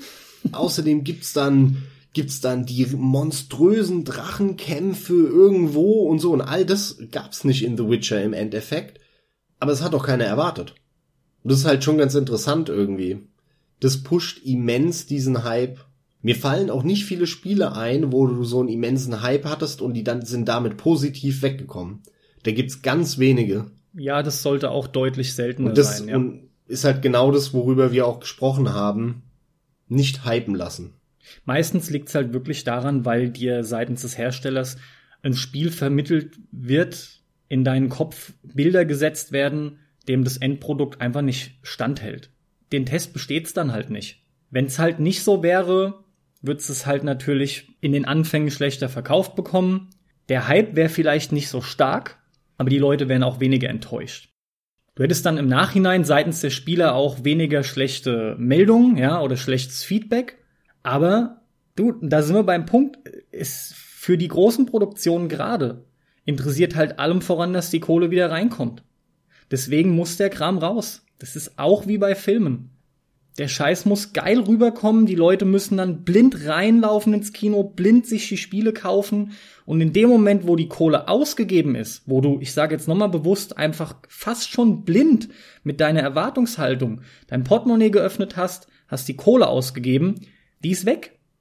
Die haben dann ihren Abverkauf erledigt und danach ist es dann nur noch halb so wild. Dann, dann ist es nur noch Schadenskontrolle, ne?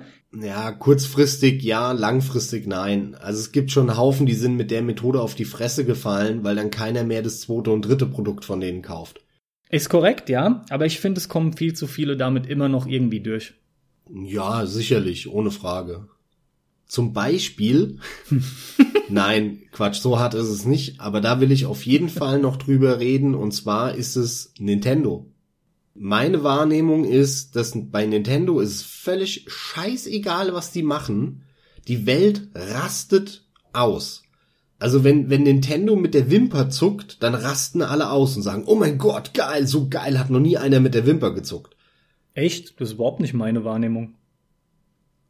Meine ist es vollkommen. Ich habe, ich sehe das immer wieder und ich habe es jetzt erst wieder zum Beispiel gesehen bei ähm, Scope oder Scoop, diese Sendung auf Rocket Beans TV, die der Ilias macht. Diese fünf Minuten in äh, New, New Game Plus kommt es, glaube ich, immer. Und da hat er so einen fünf Minuten Beitrag gemacht über die Xbox Scorpio. Und er hat halt gemeint, ja, Xbox hängt so hinterher am Markt, ähm, denen fehlen irgendwie die Inspirationen und Sony hat ja ihre starken Exklusivtitel der PC ist auch wieder am Kommen und auf der anderen Seite hat man äh, Nintendo mit seinen ganzen Innovationen. Und dann zeigt er in dem Moment, wo er das sagt, Nintendo und seine ganzen Innovationen, zeigt er Mario Kart 8 auf der Switch. Ja.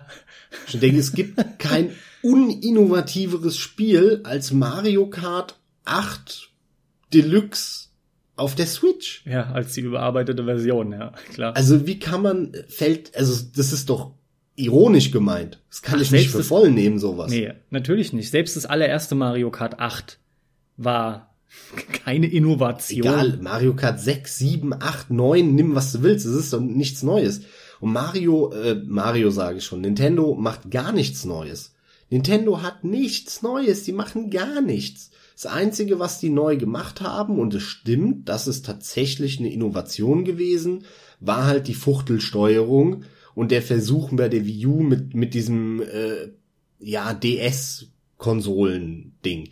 Aber ansonsten haben die nichts Neues gemacht. Die reiten ihre Marken zu Tode. Die Spiele sind alle gleich. Äh, da liegen auch Serien, die geliebt werden von vielen, wie Metroid zum Beispiel, Ja. liegen seit zehn Jahren blank. Da kommt gar nichts mehr. Das heißt, auch innerhalb der Serien gibt es keine Innovation. Und ich finde es immer wieder krass, wie Nintendo mit so krassen Problemen, die man kritisieren muss und an, ans Tageslicht holen müsste eigentlich als Journalist insbesondere, immer davon kommt und immer nur positive Presse bekommt von allen. Und dann kommt halt noch dazu, dass dann auch noch so ein Zelda angekündigt wird und alle rasten wieder kollektiv aus und da kann ich mich nur wiederholen, wer das mit anderen Figuren und wer angekündigt worden von irgendeinem Indie-Studio, Ja, klar, wird kein genau das gleiche, dann, dann hätten alle gesagt, äh, ja, schon wieder so ein Open-World-Ding, ja, äh. Mag ja sein, dass die im Nachhinein gesagt hätten, ey, das ist aber ziemlich gut, das macht ja richtig Bock, geil, geil gepolished und so. Da will ich nicht widersprechen, aber erstmal hätten alle gesagt, oh ja, wieder so ein Open-World-Ding guck mal, sieht auch noch aus wie vor zehn Jahren.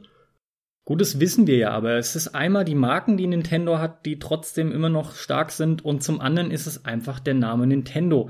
Viel rührt mit Sicherheit auch daher, dass du halt diesen starken Spaß aus der Kindheit mit verbindest, ja.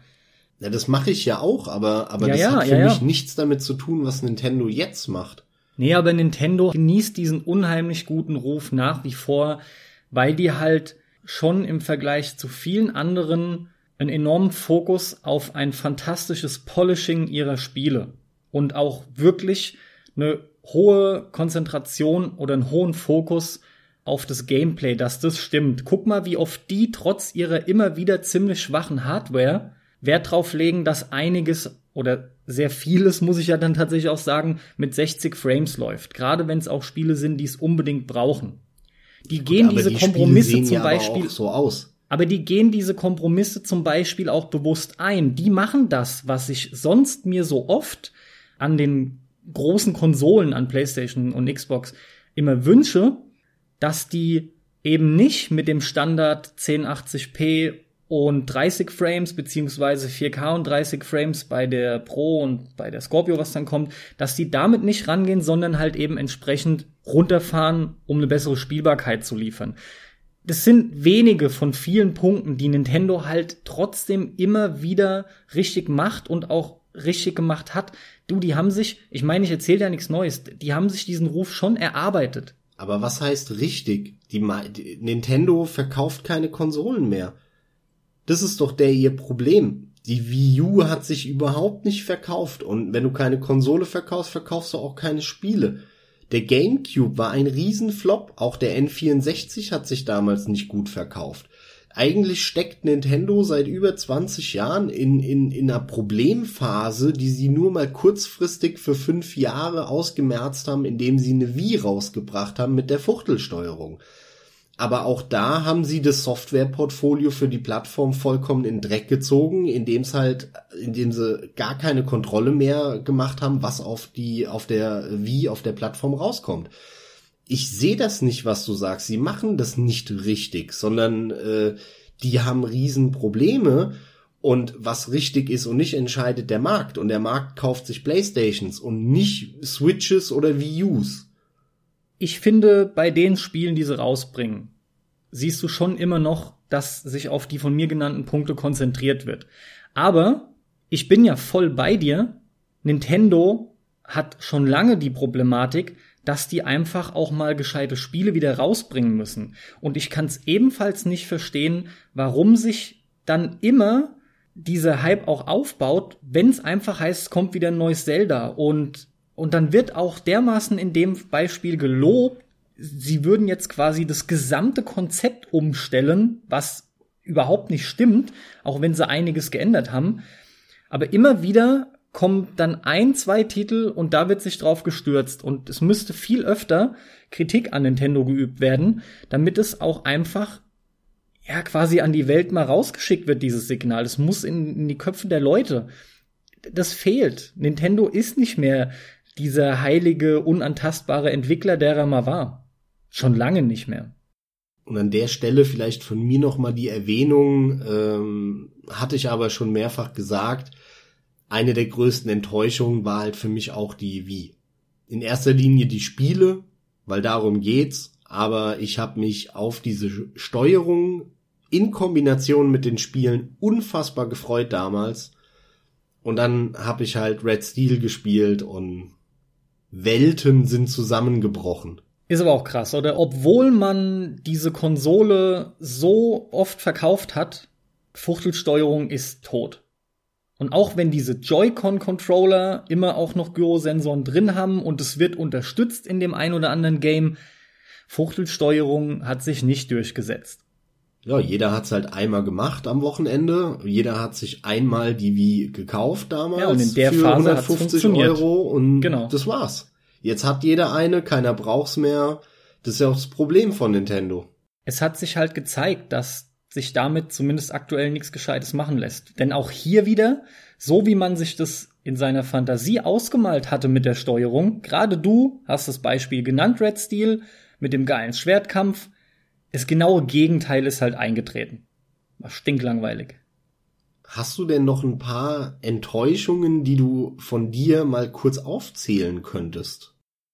Also, da sich Hype bei mir in der Regel immer so aufbaut, dass ich mich auf Titel freue innerhalb einer Serie, eben weil mich der Vorgänger überraschen konnte, oder bei Spielen, die halt vom Entwickler oder mindestens mal von einer von einer Reihe von ehemaligen Entwicklern eines Studios, auf das ich große Stücke halte, kommen. Ja, wenn da so Spiele kommen, dann entsteht bei mir in der Regel Hype.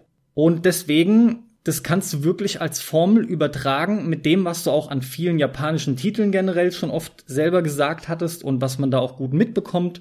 Nimm Final Fantasy. Da wurde für mich das Ende eingeläutet mit dem 10., obwohl ich mich voll drauf gefreut habe. Metal Gear Solid 5 ist noch nicht sehr lange her. Man wirklich, ich bin ein großer Metal Gear Solid Fan.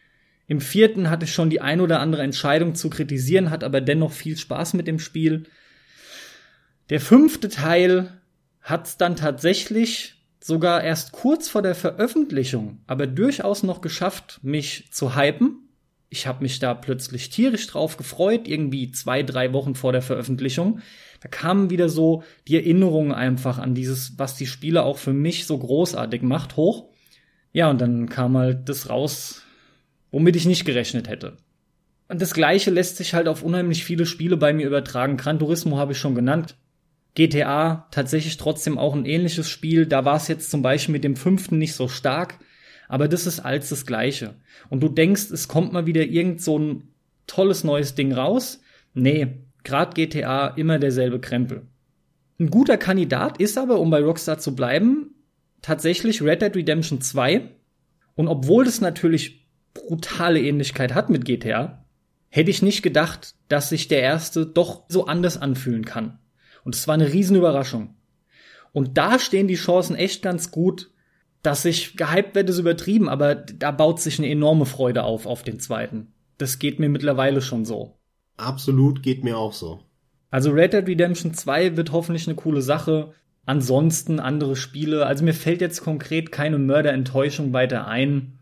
The Evil Within ist mit Sicherheit noch so eine Sache gewesen, nur da war ich nicht groß gehypt. Da habe ich jetzt nicht wieder so ein Ding erwartet wie mit Resident Evil. Ah, bringt mich aber zu Resident Evil 5.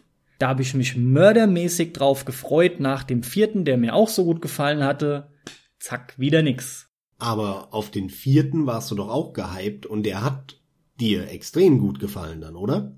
Weiß ich gerade gar nicht mehr, wie stark ich darauf gehypt war, weil ich mich gerade nicht mehr dran erinnern kann, ob das wirklich durch das ganze News lesen und ähm, irgendwie Trailer anschauen bei mir zustande kam.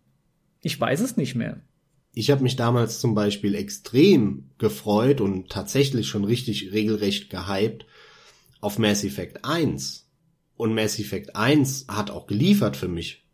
Hat genau das gemacht, was ich erwartet habe damals und ist deswegen für mich eines der geilsten Spiele ever.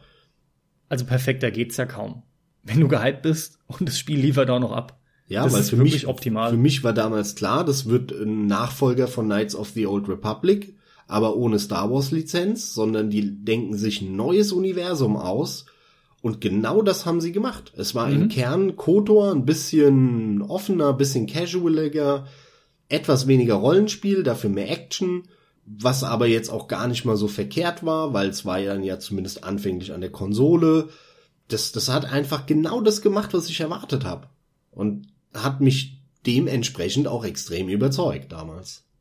Aber ich habe auch noch ein paar andere Kandidaten, die äh, mich nicht überzeugt haben, auf die ich gehypt war. Unter anderem ist da Gears of War dabei. Gears of War war ich unglaublich gehypt als langjähriger Epic-Fan, ähm, als Unreal und Unreal Tournament-Fan. Und dann haben die da diesen behäbigen, trägen, langsamen, hakeligen Third-Person-Shooter rausgebracht, wo du durchdrehst, wenn du ihn spielst, weil du immer nur zip, zip, zip irgendwo da dran gezogen wirst, da dran, irgendwelche Kugelschwämme da abballerst das Leveldesign ist langweilig, alles sieht aus nach grauer Matsche. Also Gears of War war kein schlechtes Spiel, würde ich niemals sagen. Im Gegenteil, war, war eher, eher ein mittelmäßig gutes Spiel. Aber wie das abgefeiert wurde, entzieht sich jeglichem Verständnis von mir. Und ich war halt im Vornherein extrem gehypt und habe mich riesig drauf gefreut. Einfach wegen dem Studio alleine, was die vorher gemacht haben da war dann schon eine recht große Enttäuschung bei mir da. Klar. Darüber hinaus ähm, habe ich mich damals extrem auf Hellgate London gefreut. Uh, das das war auch, auch ein regelrechter Hype. Die haben so krasse Trailer rausgehauen, so CGI-Trailer. Die waren so gut und das war so das erste Mal, dass ich das miterlebt habe. So CGI-Trailer. Und dann kam da so ein behinderter Diablo-Kack raus. Also es war echt das war auch eine Riesenenttäuschung für mich, Hellgate London. War es allgemein, oder? Das war allgemein eine Riesenenttäuschung, ja. Da gab es ganz wenige, die das in Ordnung fanden. Die haben halt auch Marketing ohne Ende gemacht. Das war halt echt eines der ersten. Wann kam das raus? 2005? Naja, das war schon ne, ein Thema für sich. Und das Lustige ist, ich habe vorhin ja schon von, von Black and White erzählt. Ich bin tatsächlich noch ein zweites Mal auf ein Bullfrog-Spiel reingefallen. Und zwar war das dann The Movies. Ah ja, ja, ja. Da war ich auch sehr gehypt drauf. Und ja, Pustekuchen, ne? Absolut Pustekuchen. Also mir fällt auch noch jetzt mittendrin halt ein Silent Hill nach dem dritten, ja, der vierte, also The Room war das dann Mann, habe ich mich aufs neue Silent Hill gefreut und das war dann einfach nix. Das weiß ich auch noch.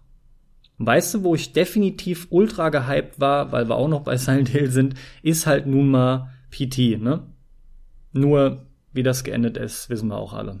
Ja, ja. Aber meine Fresse war ich da gehypt. Und zwar nachdem ich PT gespielt habe, ne? Ich war ja, also das war Wahnsinn. Das ist ein Paradebeispiel. Da dachte ich mir, da ist der Horrortitel, auf den du dein Leben lang gewartet hast. Tja. Ja.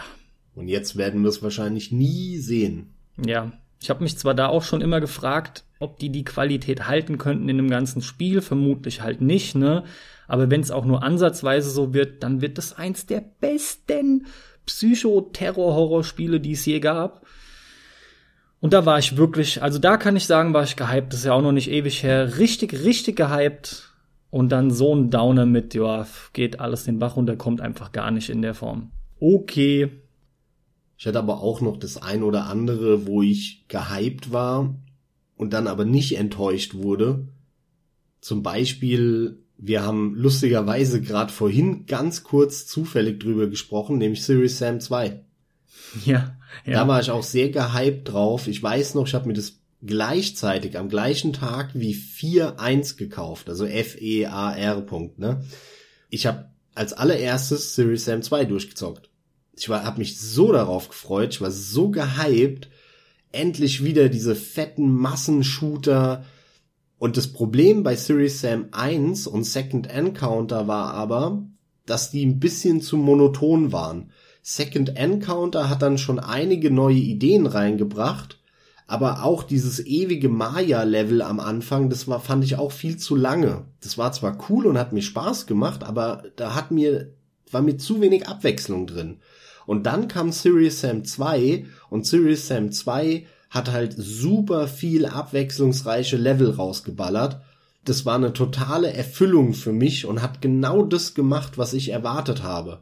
Und äh, ich glaube, niemand auf der Welt würde Series Sam 2 nennen als das Spiel, was dem Hype gerecht wurde, aber für mich war's das und ist es absolut bis heute. Ist so geil. Ich wüsste zum Abschluss noch gerne von dir, was für Spiele dich aktuell so in gefühlt in Hype-Nähe bringen. Wir haben ja drüber geredet, dass wir versuchen, uns nicht mehr hypen zu lassen, aber was ist denn nah dran? Oder gibt's vielleicht doch was, wo du aktuell drauf gehypt bist? Also was es halt immer wieder so ansatzweise schafft, ist Yakuza. Da habe ich ja immer noch den sechsten Teil vor mir und als ich da aber den großen Ankündigungstrailer gesehen habe, in dem gezeigt wurde, was man da wieder alles machen kann, was neu dazu gekommen ist an Minispielen, an Gebieten, an äh, vor allem auch der neuen Grafik-Engine. Also auf Yakuza bin ich, das ist schon ein Tacken mehr als Vorfreude, was ich da habe. Ansonsten wird es eng. Du hast eben schon gesagt, Red Dead Redemption 2, ja, freue ich mich auch extrem drauf, weil der Teil 1 für mich im Prinzip seit GTA 1 und 2 das erste Mal wieder war, dass Rockstar ein Spiel gemacht hat, wo ich gesagt habe, alter Schwede, fettes Teil, Hammer. Dementsprechend freue ich mich da auch auf Teil 2. Das wird sehr schwer für Rockstar, das, diese Erwartungshaltung äh, zufriedenzustellen. Insofern kann man da auch so ein bisschen von Hype sprechen. Wir haben aber sehr gute Chancen, dass das wenigstens genauso gut wird, was in dem Fall schon fett wäre. Ja, ohne Frage. Aber da müssen wir, müssen wir mal abwarten. Ja klar, logisch.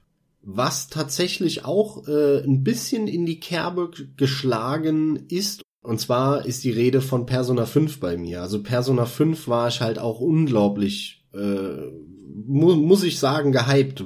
Absolut. Weil diese Spiele es immer wieder schaffen, bei allem, was die haben, was mir nicht so gefällt, mich aber unglaublich lange zu fesseln. Vielleicht nicht unbedingt, um sie durchzuzocken, aber halt trotzdem Bums sind 70, 80 Stunden rum. Und da habe ich mich schon verdammt drauf gefreut. Das war jetzt äh, in der in der jüngeren Vergangenheit etwas, was ich da erwähnen müsste. Ansonsten lass mich mal kurz auf die Wishliste gucken bei Steam. Nebenbei erwähne ich dann gerade noch mal, dass auch Soul Calibur 4 für mich alles in allem eher eine große Enttäuschung war und ich bin seit dem zweiten auf jedes Soul Calibur tatsächlich gehypt gewesen, weil das für mich eines der geilsten Beat'em Ups ist, das ich kenne mit Waffen. Eigentlich sogar das geilste. Gefällt mir wirklich am besten. So, aber ich muss echt sagen, das war's. Also, das waren eigentlich alle, alle großen Titel, auf die ich mich so fast also mehr als Vorfreude da ist. Also, wo es schon in die Richtung Hype geht. Alles andere, klar, gibt's hypothetische Sachen, ne? Logisch, wenn jetzt irgendwie Criterion beziehungsweise EA auf einmal ankommt und sagt, ey, wir machen jetzt äh, The New Burnout oder sowas, dann wäre das sicherlich auch ruckzuck da in der Nähe. Also es gibt da hypothetisch einiges, aber angekündigte Sachen, nee, war's das. Alles andere gibt natürlich auch, auch Dinge, auf die ich mich freue, wo ich gespannt bin und äh, die ich ja sehr gerne zocken werde. Aber das ist alles weit entfernt von, von Hype. Also wenn ich spontan halt an das denke, was jetzt äh, noch demnächst so alles rauskommen soll, ja, wird's, wird's erschreckend enger, das ist leider so. Und in Richtung Hype geht da bei mir auch nichts. Und wenn ich halt was nennen müsste, wo die Vorfreude mit am höchsten ist, wo ich dir auch sagen kann, ist wieder sofort gekauft, dann, und ich meine, ey, das ist ja schon eigentlich ein Zeichen dafür, dass ich wirklich viel von erwarte oder zumindest denke zu wissen, was mich erwartet, dann ist es Uncharted The Lost Legacy. Da weiß ich einfach, was mich erwartet und die, die enttäuschen auch nie. Da lieb ich halt, also spielerisch weiß ich genau, was mich erwartet. Das wird auf keinen Fall enttäuschen. Und storymäßig, wie gesagt, haben sie es bis jetzt auch nie weil das einfach immer coole Unterhaltung ist. Kaufst du dir das auf Disc oder wird es so eine DLC-Ding? Will ich mir eigentlich auf Disc holen. Okay, sehr gut, dann kann ich mir das von dir ausleihen. ja, kannst du dann sehr gerne tun. Dann schließe ich mich hier zu Hause ein, aber sag keinem, dass ich Uncharted spiele, okay? Aber sag's keinem. so wie so ein Guilty Pleasure. Das darf niemand erfahren. Ach was, äh, so ein Kram gibt's, weißt du, aber über deinen ganzen Japano-Kram redest du, wenn du da irgendwelchen Tussis fünf Stunden auf die Titten klickst und da Münzen rauskommen oder so ein Krempel. Das ist ja da hast du keine, das ist so gut, ey. Das ist ja stylisch, da hast du nur kein Problem mit, weil das peinlich. irgendwas, äh, ich finde das so lustig. Ich finde, es ist alles nicht wirklich peinlich, denn, hey, ganz im Ernst, wenn man mit so einem Kram auch einfach mal Spaß hat, ist doch schön, ist doch wunderbar. So, was haben wir jetzt aus der heutigen Folge mitgenommen? Lasst euch nicht hypen, dann werden die Spiele, wenn ihr sie spielt, eher besser als schlechter. Ja, Erwartungshaltung halt, Erwartungshaltung. Die wird auch immer geringer, je älter ihr werdet. Oh, und stell dir mal vor, jetzt ist ja bald E3. Geht's wieder los. Dann kommen wieder hoffentlich einige coole Ankündigungen. Also wir nehmen das halt jetzt vor der E3 auf. Ich vermute ja, dass Bloodborne 2 angekündigt wird. Die Wahrscheinlichkeit ist nicht unbedingt niedrig, und das wäre schon geil, ey. Weil From Software hat ja angekündigt schon vor längerem, dass welch Wunder sie, was haben sie gesagt, an drei Spielen aktuell entwickeln. Eines ist eine komplett neue Franchise, über das andere durften sie oder konnten sie gar nichts sagen. Und das dritte war ein Dark Fantasy Action Rollenspiel. Ja, ja. ich meine, gut, klar, da freue ich mich auch tierisch drauf. Ähm, gut, dass du es nochmal ansprichst. Aber mir fällt doch noch was ein, bevor wir den Sack hier zumachen. Earth Defense Force 5. Da kommen ein paar Änderungen, die wir so noch nicht hatten. Und da freue ich mich sehr drauf. Das ist ein Day One Buy bei mir. Ja, kann ich verstehen. Kann ja, ich verstehen. IDF. Na gut, aber Comics, dann haben wir es für heute. Jo. Ähm, wenn die Folge zu hören ist, dann sind wir da nicht dann schon kurz vor dem ganzen E3 Rummel. Mittendrin statt nur dabei. Ja, sind wir nicht mittendrin? Nee, das ist sogar schon danach, glaube ich. Ist ja auch völlig egal. Auf jeden egal. Fall nehmen wir die vorher auf. Natürlich, natürlich.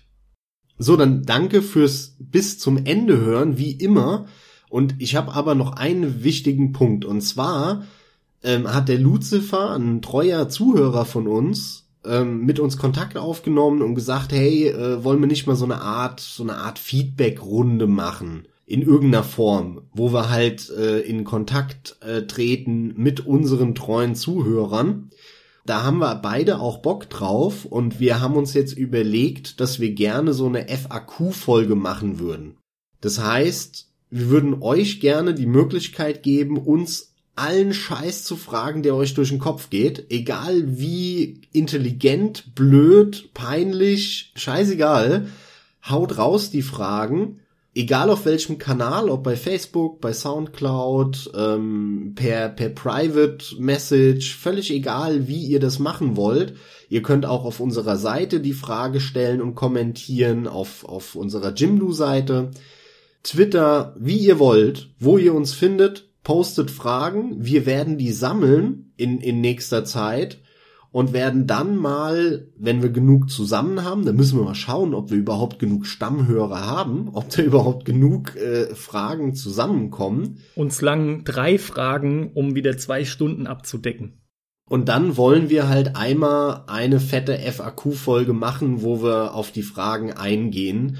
Und äh, so hat auch jeder die Möglichkeit von euch da draußen, der uns regelmäßig hört, uns was zu fragen und wir haben vor allem in erster Linie auch die Gelegenheit, euch allen dann auch mal ein bisschen zu danken für eure Treue und auf eure brennendsten Fragen, das, was euch unter den Fingernägeln brennt, dann auch einzugehen, egal was es ist, wie gesagt, äh, sollte im entferntesten etwas mit Spielen zu tun haben, aber ansonsten gibt es keine Einschränkungen. Ja, und ich denke, wir sollten auch noch in der Lage sein, aber ich muss vorsichtig sein und darf mich jetzt nicht zu weit aus dem Fenster lehnen, das Allermeiste beantworten zu können. Auch von der Menge her. Also natürlich war das Spaß, beziehungsweise wir kriegen bestimmt mit drei Fragen auch zwei Stunden Zeit gefüllt. Aber wenn das jetzt 30 Fragen sind, hätten wir damit vermutlich auch kein Problem. Das ist halt die Antwort ein bisschen gestrafft, aber das macht ja nichts. Ja, schauen wir mal, schauen wir mal, wie viele Fragen überhaupt bei rumkommen. Und dann machen wir so eine fette FAQ-Folge. Ja, da freue ich mich dann auch drauf. Da bin ich auch echt mal gespannt, was bei rumkommt. Deswegen auch von mir natürlich haut raus. Aber ansonsten war es das für heute. Mir langt jetzt auch, muss ich ehrlich gestehen. Ich will unter die Dusche. Nur vom Sitzen bist hier schon fertig. Ich hoffe, dass, wenn ihr das hört, es nicht so heiß ist, aber für den nächsten Zeitraum sieht es eher duster aus. Nichtsdestotrotz, ihr werdet bestimmt irgendwo sein, dass es erträglich ist. Ich hoffe, es hat euch gefallen, wie immer. Leute, haut rein, viel Spaß beim Zocken. Bis demnächst. Tschö. Ciao.